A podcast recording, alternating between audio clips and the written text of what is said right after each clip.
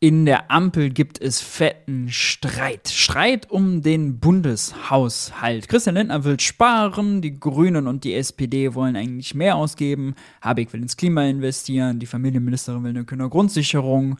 Karl Lauterbach will eigentlich mehr Geld für die Pflege und die Krankenkassen. Ja, aber Christian Lindner gibt es leider nicht her. Die Eckwerte des Bundeshaushalts, die eigentlich immer im Frühjahr vorgelegt werden, wurden einfach nicht vorgelegt, weil die Regierung sich auf nichts einigen konnte. Ich habe drei Vorschläge, wo die Bundesregierung jetzt Geld herholen könnte, um die Schuldenbremse auszutricksen.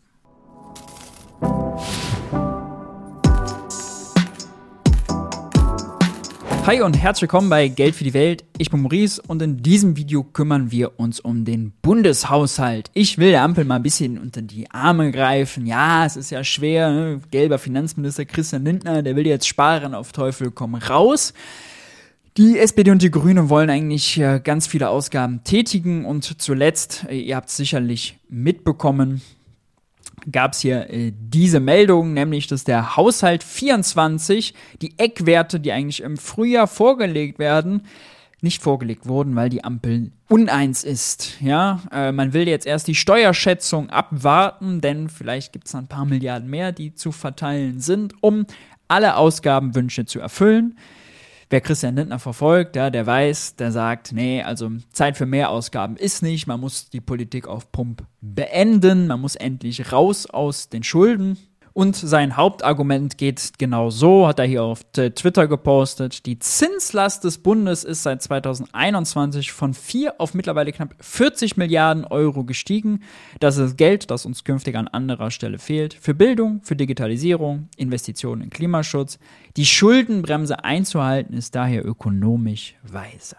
So, ich will drei Möglichkeiten vorstellen, wie die Ampel dieser Geldknappheit, die nicht daher kommt, dass es auf einmal keine Euros mehr gibt, sondern durch die dümmste aller Regeln, die Schuldenbremse, wie sie die auflösen kann. Vorschlag Nummer eins setzt genau bei diesem Zinsproblem an. Denn dass die Zinslast des Bundes von 4 auf 40 Milliarden steigt, ist eigentlich Unsinn. Um das zu verstehen, habe ich zuletzt einen ausführlichen Artikel dazu auf Substack geschrieben, Lindners Zinslüge. Überhaupt gibt es hier immer wieder exklusive Kommentare und Analysen. Das heißt, wenn ihr schon den YouTube-Kanal feiert, abonniert unbedingt den Newsletter. Hier könnt ihr mich auch finanziell unterstützen, schon ab 5 Euro im Monat. Je mehr Leute unterstützen, desto häufiger kann ich Artikel ohne Paywall posten. So, und was ist die Zinslüge? Nun, also das hier ist der Chart, der zu Christian Lindners Argument passt. Ja, hier sieht man die Zinsausgaben vom Bundesfinanzministerium, die von 4 Milliarden auf 40 Milliarden gestiegen sind. Aber das ist tatsächlich falsch. Der Trick ist, dass es eine ziemlich dumme Buchungsregel gibt. Die Buchungsregel sorgt nämlich dafür, dass Verluste aus dem Verkauf von Staatsanleihen direkt in dem Jahr verbucht werden, wo sie anfallen und nicht über die Laufzeit der Anleihen verteilt. Klingt jetzt kompliziert, ich zeige euch aber genau, was damit gemeint ist. Denn wenn Christian Lindner Staatsanleihen verkauft, dann lässt er das durch die Deutsche Finanzagentur machen, eine GmbH, die zu 100% dem Bund gehört. Und die ist da ganz transparent und veröffentlicht immer die Auktionsergebnisse. Und hier gibt es jetzt mehrere Sachen, die wir einmal beachten müssen. Ja, also hier steht, wann sie die verkauft haben, hier steht, was für eine Anleihe das ist. Der Coupon, das ist der jährliche Zins, der gezahlt wird. Laufzeit ist selbsterklärend. Äh, und dann gibt es einen Kurs. Der Ausgangskurs oder Eingangskurs ist immer 100. Man kann sich das vorstellen, eine 100 Euro Anleihe. Und hier wird der Kurs angegeben, zu dem diese 100, an, 100 Euro Anleihe verkauft wurde. Sprich, am 19.04. hat der Bund eine Anleihe, die 2,3% Zins bringt über 10 Jahre zu 98,20 Euro an Banken verkauft. Ja, wichtig auch nur ausgewählte Geschäftsbanken dürfen bei dieser Auktion teilnehmen. Und aus diesem Zins plus dem, sagen wir mal, Auktionsverlust für den Staat, beziehungsweise Auktionsgewinn für die Bank, denn die zahlt 98 Euro heute, kriegt aber in 10 Jahren 100 Euro wieder, ja, ergibt sich dann die Durchschnittsrendite. Deswegen weicht die Rendite von dem Coupon ab. Besonders klar wird das, wenn man sich das hier anguckt. Am 12. April 2023 hat der Bund ein 30-jährige Anleihen verkauft, ja, und diese nur, hier, das ist der Kurs, 100 Euro Anleihen zu 51 Euro verkauft. Ja, dadurch hat natürlich gleich der Gesamtwert, sehen wir hier, äh, war 1,2 Millionen Milliarden Euro wurden zugeteilt. Das heißt, äh, das sind ungefähr 600 Millionen Euro Verlust, die der Bund hier gemacht hat. Und dieser Verlust wird komplett im Jahr 2023 verbucht. Ja? Nicht über diese 30 Jahre, die die Anleihe eigentlich läuft, verbucht. Dann wären es irgendwie nur 20 Millionen pro Jahr, sondern gleich ja, in dem Jahr 23. Und das sorgt natürlich dafür, dass diese Zinskurve, hier sehen wir sie, so steil wird, ja, weil gerade mächtig Auktionsverluste gemacht werden. Jetzt müssen wir noch ganz kurz klären, warum zahlen die Banken nur 51 Euro für eine 100 Euro Anleihe? Nun ja, die sind ja clever. Ja, wenn die Anleihe keinen Zins bringt, dann sagen die sich, ey, das Geld könnte ich auch einfach bei der Zentralbank liegen lassen. Ja, dann würde ich dafür 3% Zinsen bekommen. Warum soll ich dann eine 100 Euro Anleihe für 100 Euro kaufen? Ohne Zins. Es lohnt sich ja gar nicht, ja. Deswegen bieten die nur weniger. Äh, und selbst wenn es keinen Coupon gibt, ergibt sich so eine Durchschnittsrendite von 2,31% Ja, ist ja völlig logisch. Was kann man jetzt also ändern? Nun, man könnte erstens zum Beispiel nicht mehr äh, während die Zinsen gestiegen sind, noch niedrig verzinste Anleihen verkaufen. Ja, denn wenn hier zum Beispiel, sieht man da drüber, wenn eine 30-jährige Anleihe mit 1,25% Coupon verkauft wird, also den halt, dem Halter jedes Jahr 1,25% Zinsen bringt, ja, dann ist der Wert deutlich höher. Die ist für 80 Euro weggegangen, 79,55 äh, statt für 51 Euro. Der Auktionsverlust war also deutlich kleiner. Hier ganz oben sehen wir, wenn der Coupon 2,3% ist, ja, dann geht es sogar für 98,20 Euro weg. Die läuft jetzt nur 10 Jahre, deswegen ist ein kleiner Unterschied. Aber das zeigt ja, wenn der Zinsunterschied zwischen dem Coupon und dem Marktzins oder dem, sagen wir mal, Einlagezins ganz genau, also das, was die Banken risikolos für ihr Geld bekommen, was die Zentralbank halten, größer wird, dann werden auch die Auktionsgewinne oder Verluste größer. Ja.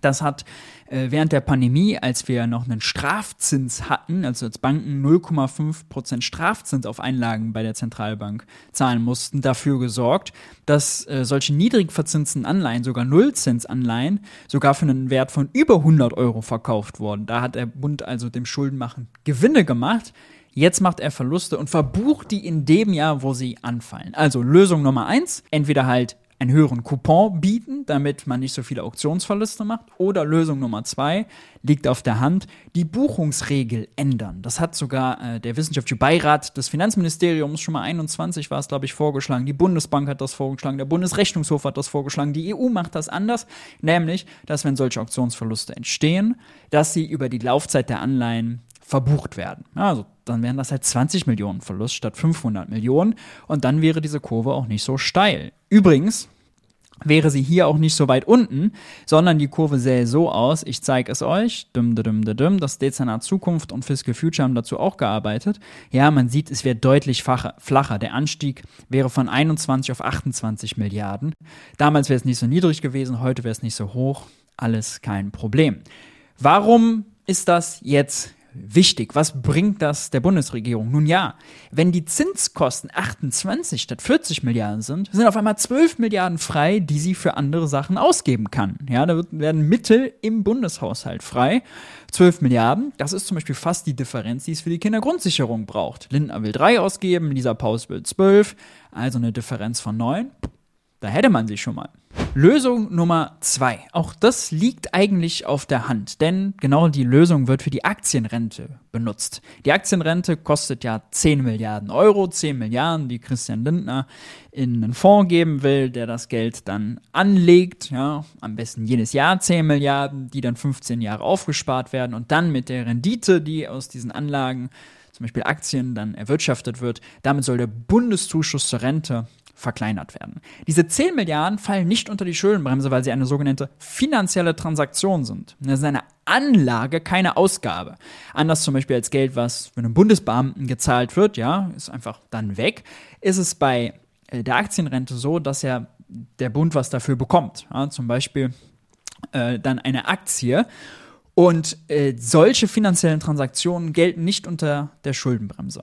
Das ist im Übrigen grundsätzlich gut, um äh, den Privatisierungsdruck durch die Schuldenbremse zu mindern, denn Wenn der Bund zum Beispiel jetzt, ich weiß nicht, seine Anteile in der Telekom verkaufen würde, das hat Peter Altmaier mal vorgeschlagen, dann würde er damit natürlich einen Verkaufsgewinn machen.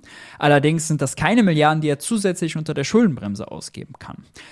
Andersrum kann man das aber auch nutzen, um zum Beispiel bei der Deutschen Bahn den Eigenkapitalzuschuss zu erhöhen. Ja, die Deutsche Bahn gehört dem Bund. Auch das wäre eine Anlage, keine Ausgabe und gelte, gilt sozusagen dann auch als finanzielle Transaktion an der Schuldenbremse vorbei. Damit kann man zum Beispiel in die Schiene investieren, ja, dringend, dringend notwendig. Man kann aber auch der BIMA, der Bundesanstalt für Immobilienaufgaben, Milliarden geben, zum Beispiel per Eigenkapital, Zuschluss per Beteiligung. Auch das wäre eine finanzielle Transaktion, um jetzt eine soziale Wohnungsbauoffensive zu starten. Die Baubranche ist kräftig unter Druck geraten, ja, das wäre dringend notwendig, oder zum Beispiel um energetische Sanierung von öffentlichen Gebäuden voranzutreiben, auch das kann man machen. Oder eben eine komplett neue Investitionsgesellschaft gründen, die eben Infrastrukturinvestitionen tätigt.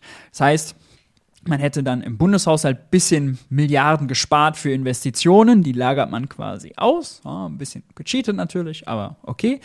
Und hätte dann ein paar Milliarden mehr, um zum Beispiel Sozialausgaben hochzufahren. Zum Beispiel das Loch in der Krankenkasse zu stopfen, in der Pflegekasse oder bei der Kindergrundsicherung eben die Milliarden zu finden. Lösung Nummer drei ist die sogenannte Konjunkturkomponente. Das ist ein Teil der Schuldenbremse, äh, also ein Teil der Berechnung, wonach festgelegt wird, wie viel Milliarden darf der Staat mehr ausgeben, als er einnimmt, um die Schuldenbremse einzuhalten. Es gibt diesen Richtwert 0,35 Prozent mehr ausgeben als einnehmen. Allerdings wird dennoch korrigiert durch die sogenannte Konjunkturkomponente. Die Idee ist, und die ist sinnvoll, wenn die Wirtschaft schlecht läuft, Krise ist, dann sollte der Staat ein bisschen mehr ausgeben können, schuldenbremsenkonform. Und wenn die Wirtschaft brummt, ja, wenn sie Bombe läuft, dann ein bisschen weniger.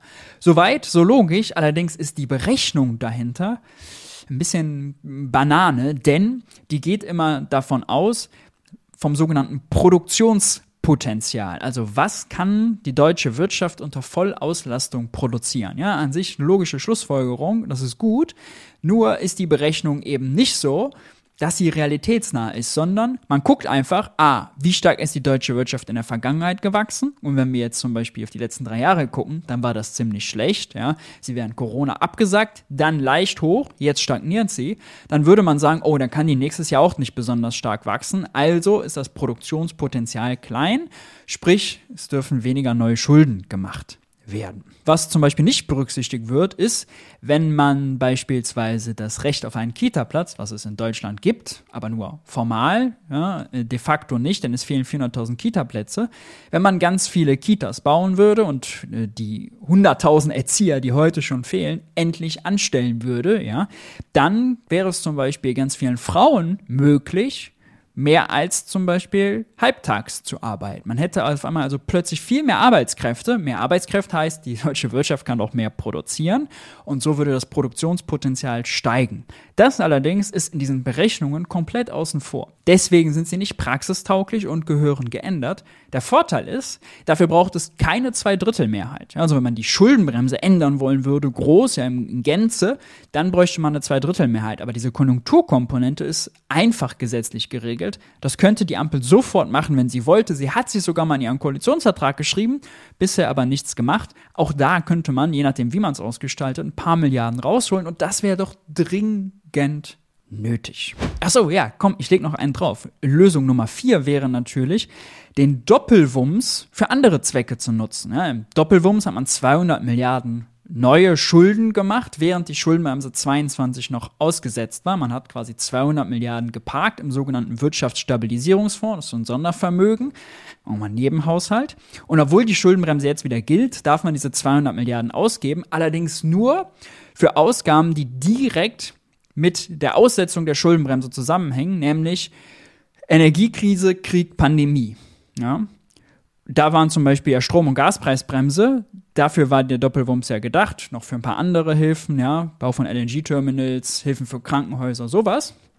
Wenn man die Milliarden nicht voll aufbraucht, könnte man jetzt ja zum Beispiel sagen, halt, okay, dann nutzen wir die Milliarden halt zum Beispiel, um Gebäude zu sanieren oder wir nutzen die Milliarden bei der Bahn oder für Stromnetze, ja, wofür auch immer. Alles ja energierelevante Ausgaben, die dafür sorgen, dass Deutschland in Zukunft weniger abhängig von Russland wird und gleichzeitig die Versorgungssicherheit insgesamt sicherstellen.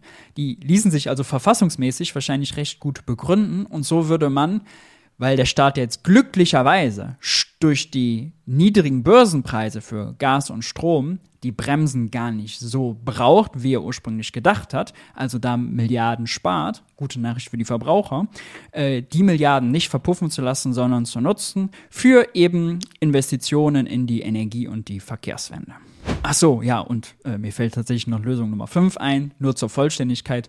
Man könnte die Schuldenbremse auch aussetzen, ja, die Notfallklausel aktivieren. Auch das geht mit äh, einfacher Mehrheit, bisschen komplizierter, Kanzlermehrheit. Aber auch das könnte die Ampel selber sicherstellen. Braucht sie weder die Opposition für noch sonst wen. Und zum Beispiel den Klimanotstand ausrufen. Berlin und das Saarland und Bremen haben das so oder so ähnlich bereits gemacht und äh, deswegen Klimaschutzinvestitionen äh, sich erlaubt. Ja, also die Schuldenbremse ist einfach, die Notfallklausel ist aktiviert, wenn man sagt, man hat Klima Klimanotstand und muss jetzt mehr Klimaausgaben einfach tätigen. Auch das ginge. Wo ein Wille, man sieht es, wo ein Weg, trotz dieser beknackten Regel, die mit Zweidrittelmehrheit in der Verfassung zementiert ist. Welchen Weg findet ihr am schlausten und am realistischsten? Schreibt es gerne mal unten in die Kommentare. Und lasst mich euch nochmal auf den Geld für die Welt Blog auf Substack verweisen und auf diesen Artikel Lindners Zinslüge. Der ist sehr wichtig. Äh, ich verstehe nicht, warum SPD und Grüne diesen Bluff, dass er so diese 40 Milliarden zahlen muss, nicht endlich mal entlarven, weil das ist natürlich in der Debatte ein extrem wirkungsvolles Argument. Ich würde mir das wünschen. Link zum Newsletter ist unten in der Videobeschreibung. Das war's. Wenn euch das Video gefallen hat, lasst ein Like da, lasst ein Abo da, aktiviert die Glocke, haltet die Ohren steif, bleibt stabil. Ich bin raus. Ich hoffe, wir sehen uns beim nächsten Video.